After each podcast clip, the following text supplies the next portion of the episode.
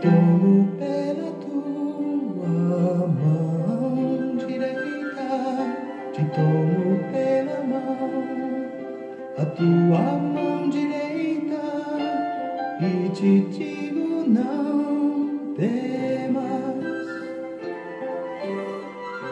não temas, eu sou contigo.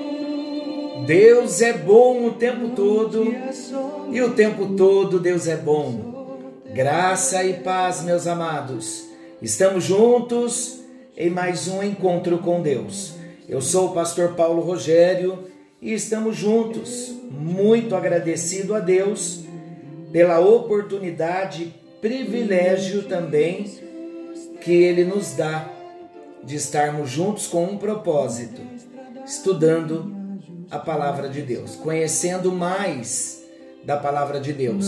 E nós estamos conhecendo Jesus no Evangelho de Marcos.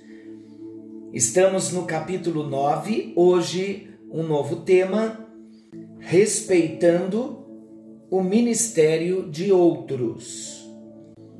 Marcos capítulo 9, versículos 38 ao 41. Vamos à leitura? Diz assim o texto, na nova tradução da linguagem de hoje. João disse: Mestre, vimos um homem que expulsa demônios pelo poder do nome do Senhor, mas nós o proibimos de fazer isso porque ele não é do nosso grupo. Jesus respondeu: Não o proíbam, pois não há ninguém que faça milagres pelo poder do meu nome e logo depois seja capaz de falar mal de mim. Porque quem não é contra nós é por nós. Eu afirmo a vocês que isto é verdade. Quem der um copo de água a vocês, porque vocês são de Cristo, com toda certeza receberá a sua recompensa. Versículo para nós memorizarmos: Eu afirmo a vocês que isto é verdade quem der um copo de água a vocês, porque vocês são de Cristo, com toda certeza receberá a sua recompensa. Meus amados, os discípulos precisavam aprender mais uma lição, como nós, todos os dias, precisamos aprender algo novo com Jesus. Qual a nova lição que os discípulos precisavam aprender? os discípulos precisavam aprender que o reino de Deus é mais amplo, mais abrangente do que um restrito grupo de 12 pessoas. Esta foi a primeira lição. O sentimento de que Jesus era propriedade exclusiva deles tinha de dar lugar à visão de que outras pessoas também haviam de conhecê-lo e de ser usadas por ele com poder. Então, o primeiro destaque, olha a frase de Jesus: não o proíbam. Quando Jesus ouviu que os seus discípulos haviam proibido alguém de expulsar demônios em seu nome, no nome do próprio Jesus, logo Jesus sentiu a necessidade de estar passando aos seus discípulos um novo ensinamento. A sua instrução foi: não o proíbam. Este foi o ensinamento de Jesus. Não o proíbam. Aquele homem podia ser uma bênção para libertar vidas, mesmo não pertencendo ao grupo dos apóstolos. Quem era? O texto não nos conta, mas provavelmente era alguém temente a Deus e presente nas suas campanhas evangelísticas. Quem sabe um verdadeiro discípulo anônimo, desconhecido dos homens, mas conhecido por Deus. Por isso Jesus disse: não o proíbam. E o Senhor continua, queridos, tendo muitos discípulos espalhados por toda essa terra. Gente que nós não conhecemos. mas que ele conhece. Talvez não tenham ministérios de grande expressão, talvez não tenham reconhecimento popular, mas é importante nós notarmos: são discípulos verdadeiros, espalhados por toda essa terra. Deus tem gente fiel a Ele, gente que cumpre a missão com dedicação. Você sabia que você pode ser um desses discípulos fiéis ao Senhor? O homem não está te vendo, a instituição não está te vendo, ninguém está te vendo, mas Ele te escolheu, Ele te ungiu, Ele te separou. Meus amados, o Senhor Jesus faz questão de liberar o ministério de pessoas assim. Ele levanta, ele toca. Evidentemente, você vai sentir a necessidade de estar membrado a um corpo local. Esse é o princípio. Mas de repente você, dentro do, do corpo local chamado igreja, de repente você nem é visto, mas você é um instrumento de Deus. Você é alguém que prega o evangelho, que não tem impedimento algum de estar pregando o evangelho. Faça a obra de Deus. Esse é o primeiro destaque, não o proíbam. O segundo destaque, quem não é contra nós é por nós. Aqui o Senhor Jesus ensinou aos seus discípulos, aos seus companheiros de ministério, que eles não deveriam estar preocupados com aquele homem e nem combatê-lo.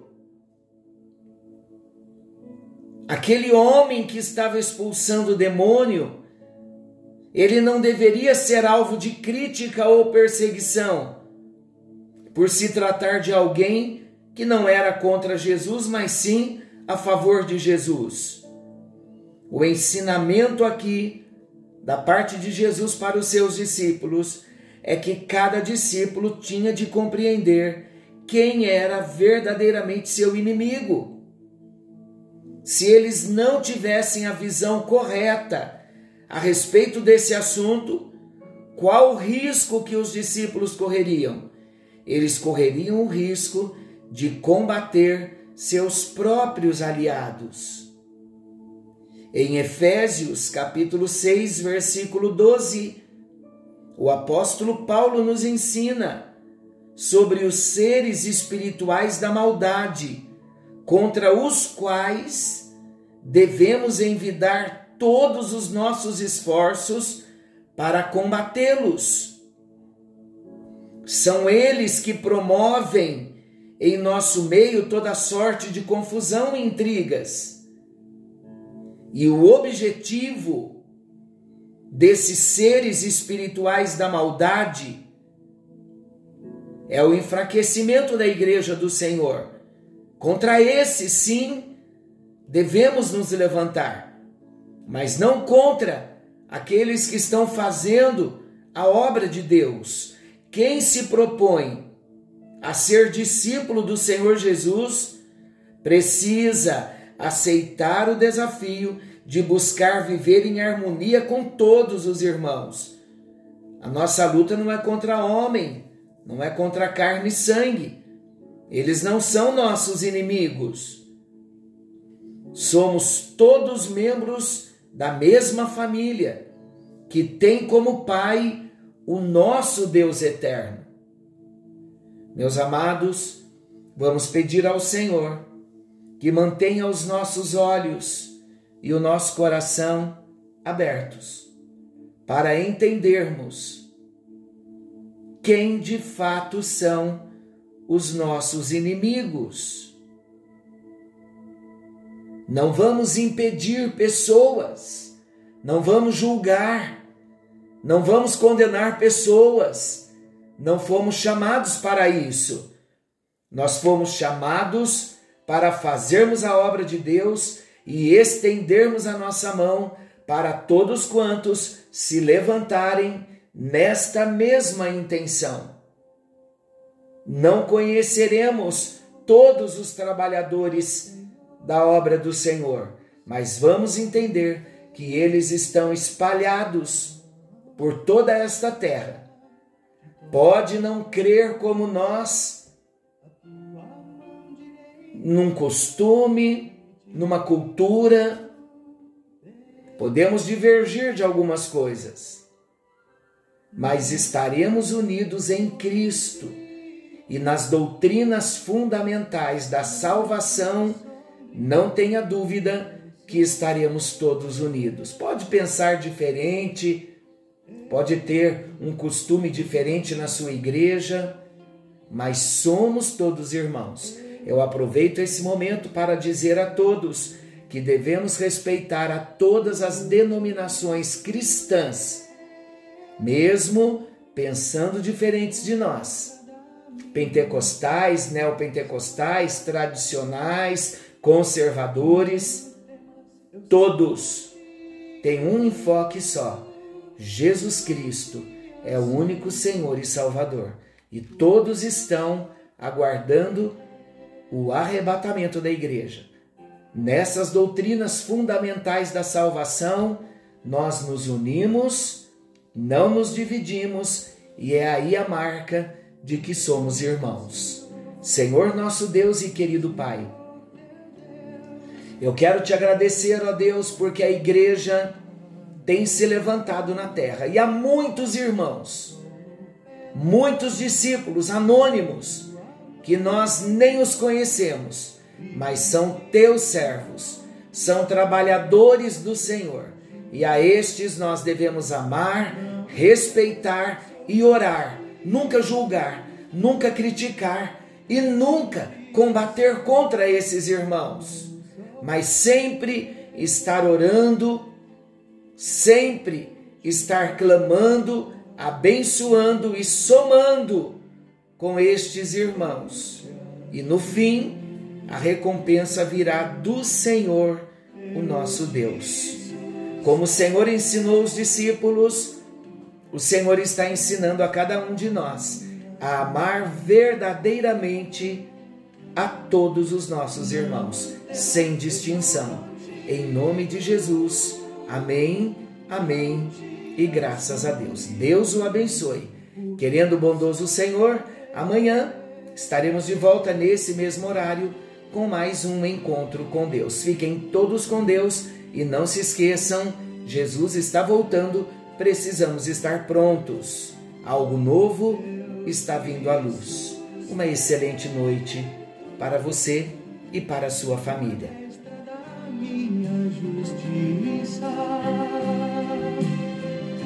Não temas, eu sou contigo.